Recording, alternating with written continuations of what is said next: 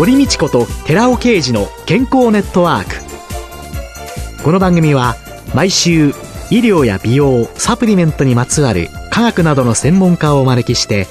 私たちの健康のために役に立つお話を伺う健康生活応援番組です。包摂体サプリメントと MGO マヌカハニーで健康な毎日をお届けするコサナの提供でお送りします。ここでコサナから番組パーソナリティで神戸大学医学部客員教授寺尾啓治社長の新刊スーパー食物繊維で不調改善全く新しい腸活の教科書発売のお知らせです。健康増進のための腸活に欠かせない食物繊維。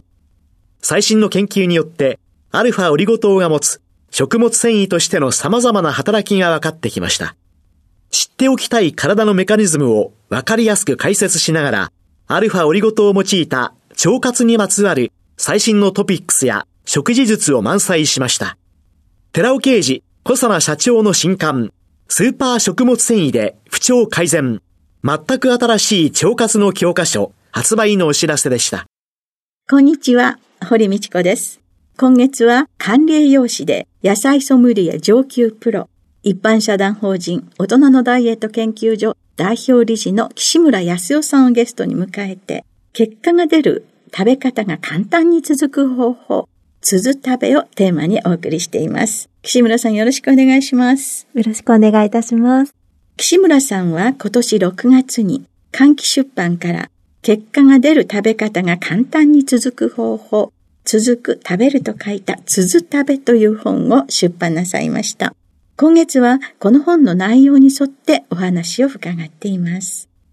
ダイエットを成功するための正しい食べ方というのが分かったとしてもですね、食習慣を変えて定着する本当に続けるっていうのが簡単ではないですよね。そうなんですよね。一時的にやっても食事というのはなかなか変化を起こしにくいものなので、できる限り正しい方法で定着させるっていうことが大切です。ただ、やはり多くの方が続かない、結果が出ない、リバウンドするっていうふうに悩んでいらっしゃいます。ご著書の中に、3日を乗り越えれば正しい食欲が身につくという、どうしてこういう結論に至ったんですか？食生活を変えるときに一番辛いのは最初なんですよね。ええ、特に1日目が一番辛い。その1日目を乗り越えて3日間を乗り越えると意外とそれが習慣になりやすいんですね。で、そのことを知っておくと今が一番辛いんだなっていうことで続けやすくなったり、1日目は、例えば、乗り越えて、で、あれ、3日ぐらい乗り越えると、体調がもしかしたらなんか、体が軽いなとか、少し調子いいかもしれないっていうふうに感じてくるポイントがあると思うんですね。そうすると、意外とそこから長続きしやすくなったりもしますし、最悪の場合、三日坊主をずっと続けるだけでも変わってくるので、最初が辛いんだ、ちょっと一日頑張ってみよう。で、その辛いところを乗り越えると、意外と1日目より2日目って辛くなくて、2日目より3日目のが辛くなくって、大体それが続けていくと習慣化していくっていうことがあるかなと思います。例えば、以前いらっしゃった方で、甘いコーヒー飲料がどうしてもやめられないっていう方がいたんですね。そういう方に一生やめてくださいっていうと、一緒やめるって思っただけで余計飲みたくなったりしますよね。わ、かります、わかります。飲みたい衝動が抑えられなくなったり、やめたくないっていう抵抗感が出てきてしまうので、まず3日って思うことでハードルも下がって、1日目辛かったとしても2日目、3日目って続けると、血糖値の乱高下が起こりにくくなって体が楽になりましたっていうことで、意外とこれいいですね、なんて言って僕続けます、みたいな感じで、結果的に続くっていうことが結構往々にしてあったりします。あ、そっか。甘いコーヒーを飲むと血糖値が上がって、インスリンが出て、それで血糖値が今度は下がりすぎて、お腹がすく？そうですね。より甘いものが食べたい？そうですね。で、血糖値がこう下がっていくときにすごく眠気が来たり、体がだるくなったり、疲れやすいみたいに感じたりっていうのが自然となくなってきて、あれなんか体調いいなっていうふうに感じて、自分からじゃあこれだったら続けてみようかなっていうふうになって、一生のお別れじゃなくて3日間お別れしましょうっていうことで逆に続けやすくなるっていうことがあります。一生飲むのやめてくださいねとか、それが問題ですよというので言われてしまうと、うん、もうストレスですよね、それが。そうですね。そうするとこの甘いコーヒーというだけではなくて、いわゆる清涼飲料水みたいなものとか、糖質が多いもの、あるいは間食にケーキがやめられないというような、そんな人たちの一つの方法として血糖値をなだらかにするっていう、それが3日間で習慣化していく。ね、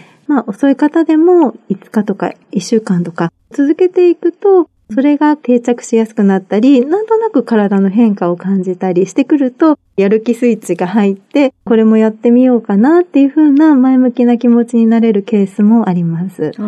こういう甘いコーヒーをっていう方以外に、その他にもどんな炭酸水がやめられない、そういう方には、強炭酸水に変えていただいたりすることで、なんか全然これでもいけますね、なんて言って、調子が良くなられる方とかもいます。糖分を含んでないものにそうですね。変えてみる。そんな3日間、自分の問題点を解決したという中で、あと何を食べればいいかとか、食材選びの目安なんていうのはありますか？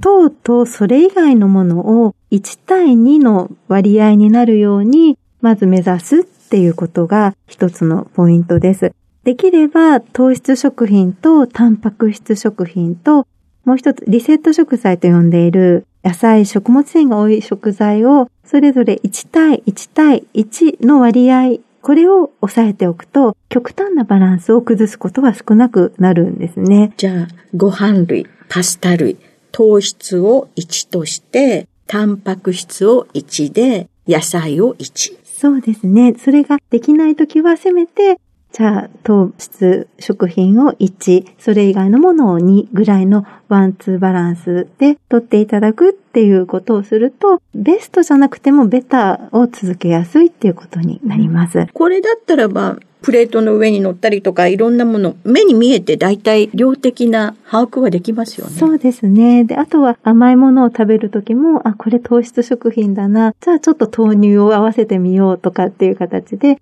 合わせてみたりとか、一日の中でそういうバランスをせめて取るようにすることで、バランスが整いやすくなります。ケーキに豆乳をつければ、タンパク質に食物繊維も入ってくるという。はいそうやって意識しながら食べていくという。そうですね。で、あとは、タンパク質の選び方で損をしている方っていうのも意外に多くって、はいはい、例えば豚肉もバラ肉ばかりを選んでいると、赤身肉の2倍以上のエネルギーとか脂質の取りすぎになることもあって、ヒレ肉と比べると3倍ぐらいのエネルギーになってしまうんですよね。その選び方を変えるだけでもバランスが整ってくるので、1対1対1の割合の中のタンパク質の選び方を間違えないっていうのも一つポイントになります。お肉っていうとなんかタンパク質の塊、みんなタンパク質よってイコールに思いがちだけれども、そのお肉の部位によっては全然違うという。うね、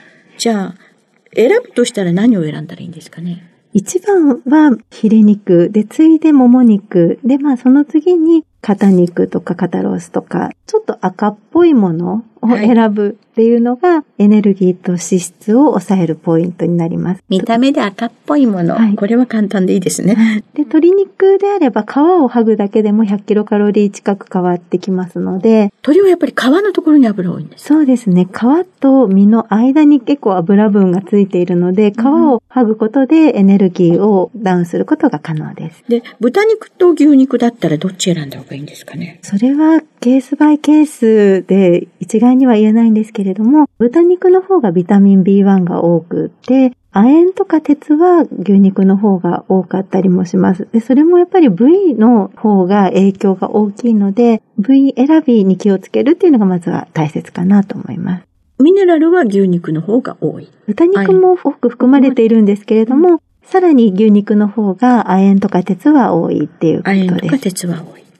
で、あと、ご著書の中に、高級品の方が結果的に安く済む。これはどういうことですか？今、食品も高くなっているので、1円でも安いものを探したいって思うものなんですけれども、意外にも時には高級品を選ぶことで、結果的に安く済むっていうこともあるということなんですね。例えば、高級品って、例えばチョコレートとかも少し高いと大切に味わって食べようって、なんとなくゆっくり食べることにつながったり、味わって食べることで少量でも満足感を得られたりすると思うんですけれども、私自身も昔格安のファミリーパックとかをよく買って、お得感を感じていた時に、ついつい食べ過ぎてしまって、結果的にあれ一袋もうなくなっちゃったっていうことってすごくあったんですよね。なので、そんな食べ過ぎを防ぐためにも高級品だと なんとなく味わってゆっくり食べる。その結果、ゆっくり食べることで血糖値も比較的緩やかに上がることにつながったり、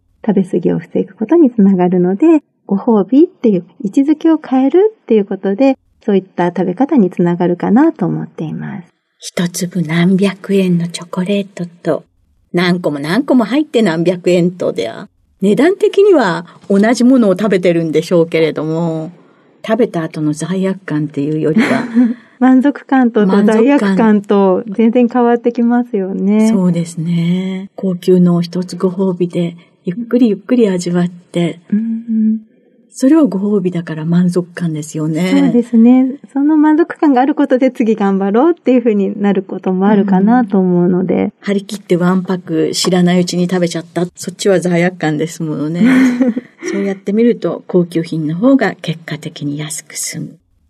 あと食に関する思い込みっていうのは人それぞれあるんじゃないかなと思うんですけれども。本当にそうなんですよね。自分で毎日忙しく生活していると、その思い込みに気づくことも難しくなっているケースも多いので、一回思い込んでしまうとなかなか気づかずに違うところを無理に頑張ってしまうということがあるので、うん、この本を参考にして振り返ってみると、ああ、ここだったのかって思い当たる節がどこかに出てくるはずなので、実際にこの本で気づきがあった方が、一週間で早速あの1キロ減りましたなんて言って、ズボンが、ボタンが入るようになったんです、あのスーツのボタンが、なんて言って報告してくださる方もいたり、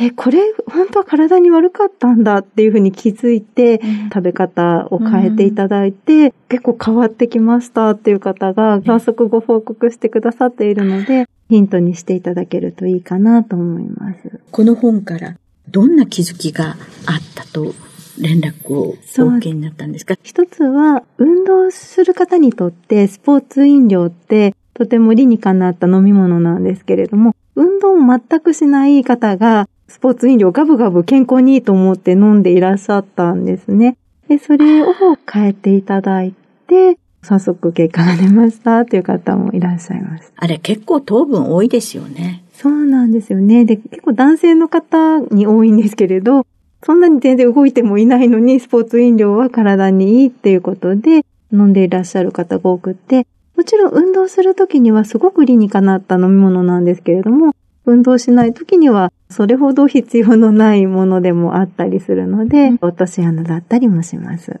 あとはやっぱり豚肉ってこんなに部位で違うんですねっていうことで、気づくとやっぱりバラ肉の方が美味しかったり柔らかかったりするので、あとは外食でもバラ肉のケースって多いので、気づくとバラ肉を取っていたっていう方がいらっしゃって、部位の選び方を変えていただいたりっていうこともあります。ヒレ肉の方がおすすめという最初に伺ったあれですよね。一言で豚肉とか一言で糖質って言って一括りにしてしまって本当の正しい選び方にたどり着けていないっていう方が意外と多いかなとは感じます。このご著書の中でそういう気づきというのを得られた方がいらっしゃって、そうね、そういう反響が寄せられているという、ね、食に関する変な思い込みというのにこの本で気づいていただけたらというように思います。今週のゲストは管理栄養士で野菜ソムリエ上級プロ、一般社団法人大人のダイエット研究所代表理事の岸村康夫さんでした。来週もよろしくお願いします。よろしくお願いします。続いて、寺尾刑事の研究者コラムのコーナーです。お話は、小佐野社長で神戸大学医学部客員教授の寺尾啓二さんです。こんにちは、寺尾啓二です。今週はエキセントリック運動による筋損傷をクルクミンが抑えるというタイトルでお話しさせていただきます。エキセントリック運動とは、重力に逆らって重いウェイトを持ち上げる、いわゆるコンセントリック運動の逆の運動です。持ち上げるのではなくて、ゆっくりと下ろす運動です。すなわち、コンセントリック運動は筋肉の短縮性伸縮の運動で、エキセントリック運動は筋肉の伸長性運動のことを意味しています。そして筋力トレーニングとしては、通常に皆さんが行っているコンセントリック運動よりもむしろエキセントリック運動の方がトレーニング方法としては効率がいいことが分かっています。しかしながら、このエキセントリック運動はコンセントリック運動よりも筋肉にダメージを引き起こす可能性が高いのです。ただ筋肉を強くするためには、一度筋肉が傷つけられ、その修復過程で以前より強い状態になるという過程が必要になります。アスリートたちにはこのエキセントリック運動は必須のトレーニングなのです。運動が引き起こす炎症反応や活性酸素は筋肉の修復、再生、酸化還元を促すために必須ですが、もしそれがコントロールできなければ、第2の筋肉ダメージを引き起こしてしまいます。損傷とそれに続く炎症反応によって引き起こされる筋肉機能障害は短期的には運動能力に影響を与える可能性があります。そのため筋肉の損傷を適切に制御する、または最小限に抑えて、運動後の回復を促すことが重要になります。クルクミンは NF カッパー B 活性を抑えることで、抗炎症作用や抗酸化効果を示すことが知られています。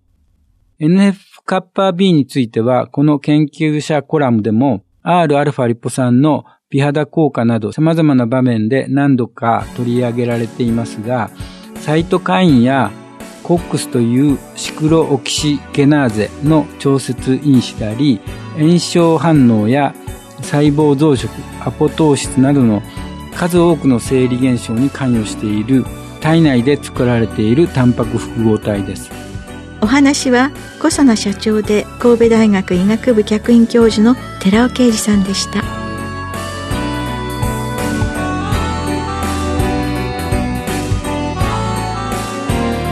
ここで小佐奈から番組お聞きの皆様へプレゼントのお知らせです。私たちの体を維持するために欠かせない機能性成分であるコエンザイム9点 Rα リポ酸 L カルニチンをデザート感覚で取れるマスカット風味のゼリーコサナのヒトケミカルのデザートを番組お聞きの10名様にプレゼントします。ご希望の方は番組サイトの応募フォームからご応募ください。コサナのヒトケミカルのデザートプレゼントのお知らせでした